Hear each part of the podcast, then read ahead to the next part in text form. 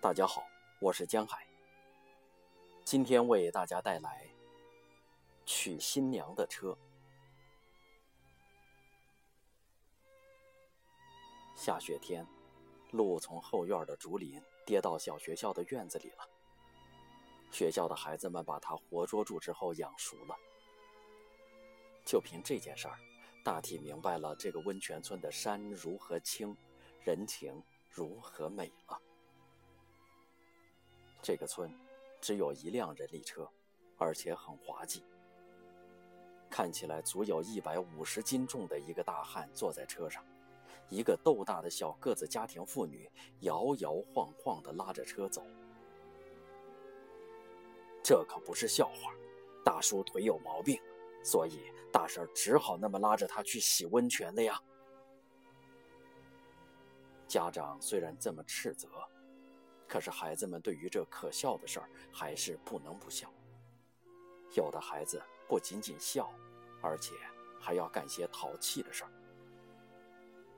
孩子们跟着那个滑稽的人力车不离左右，吵吵嚷嚷地喊：“喂，摊子圣五郎，这不是蚂蚁拉着讨厌鬼吗？”开头，主妇还有些难为情。脸还红一阵儿，觉得遗憾而悄悄地流过眼泪。但是习惯了之后，就毫不在乎了，因为每天都这个样子，总不能为了这个每回都生气吧？这主妇每天早晨和傍晚，让丈夫坐在车上，拉着她去温泉。丈夫是抬着本村山上伐的木材往山外运的半路上。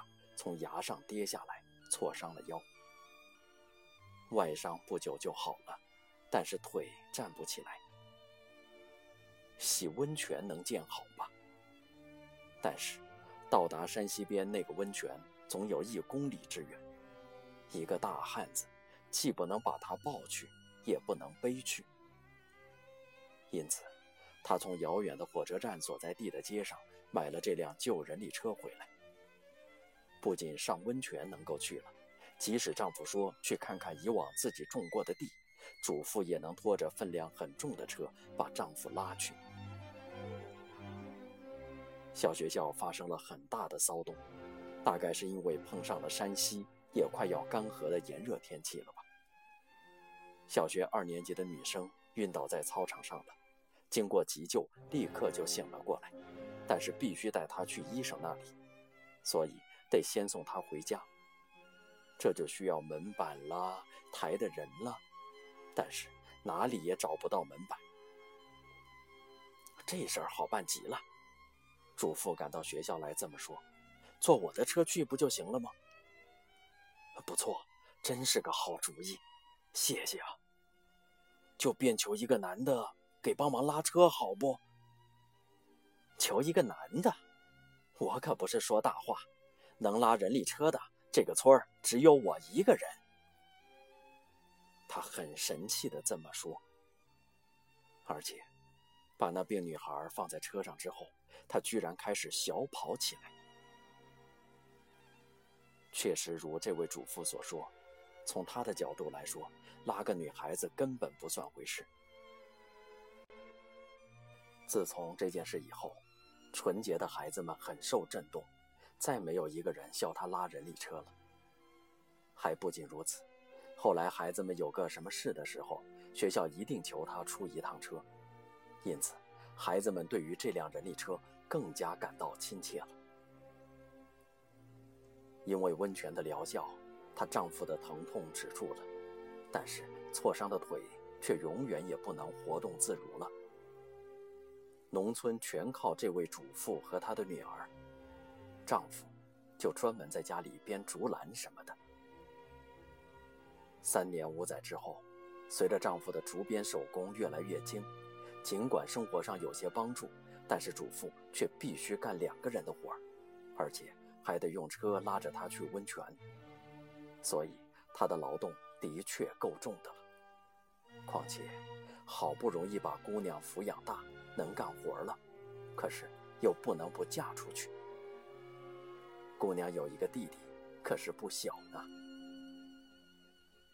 这姑娘出嫁的形式却奇妙绝伦，女儿完完全全是新嫁娘的打扮，坐上人力车，她母亲亲自拉着车送去。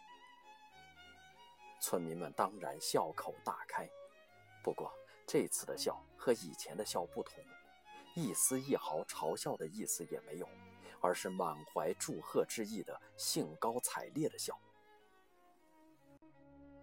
这个送亲行列，在这古老的山村，充满淳朴的母女之爱的送亲行列，恐怕不会有第二份了吧？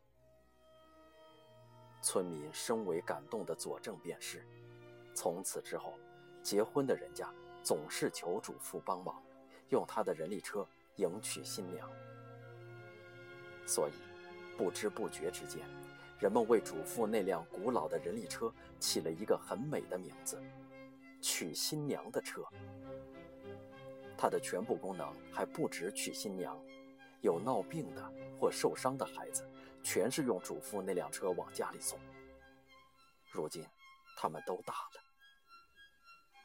有的年轻人就说：“大婶儿年纪老了不能动了时，我就让她坐上我的车，带他去温泉，作为我们的回报。”